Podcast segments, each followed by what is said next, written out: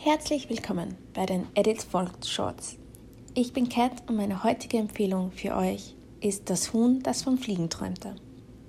Das Huhn, das vom Fliegen träumte, ist ein Buch, genauer gesagt ein Kinderbuch, aber lasst euch davon nicht abschrecken.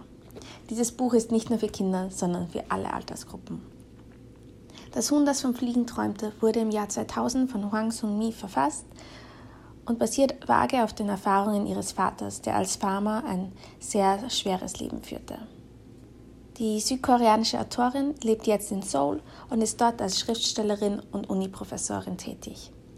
Ihr internationaler Durchbruch gelang ihr mit Das Huhn, das träumte zu fliegen.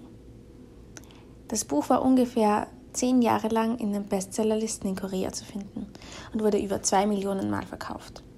Der Text wurde in über 20 Sprachen übersetzt unter anderem ins Deutsche. Das Huhn, das vom Fliegen träumte, ist eine moderne Fabel, die die Lesenden zum Nachdenken bringen wird. Die Hauptperson ist das Huhn Sprosse, das als Legehenne auf einer Farm lebt. Durch einen Spalt im Zaun sieht sie eine andere Art des Lebens. Eine ihrer Meinung nach bessere Art des Lebens.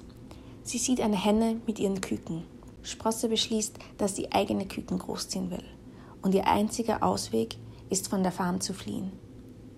In der Wildnis, weit weg von der Farm, begegnet Sprosse vielen Gefahren, Hindernissen und auch neuen Freunden. Eines Tages stolpert sie über ein Ei und beschließt, sich darum zu kümmern. Wenn man das Buch liest, begleitet man Sprosses Flucht, ihren Umgang mit Herausforderungen und ihrem Abenteuer, selbst eine Mutterhenne zu werden.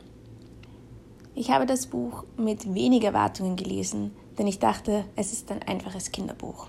Stattdessen kamen Fragen auf zu Themen wie Familie, Mutterschaft, Adoption, Liebe, Verlust, Vertrauen. Und vielleicht ist das auch ein Buch für dich. Falls du nicht gerne liest, es gibt auch einen Animationsfilm. Jedoch muss hierbei gesagt werden, dass da das Ende angepasst wurde und kinderfreundlicher gemacht wurde. Und deswegen gänzlich anders endet als das Buch. Da das Buch nur 100 Seiten hat, kann man es in relativ kurzer Zeit lesen. Das heißt, wenn du nur wenig Zeit zur Verfügung hast, ist das das perfekte Buch für dich.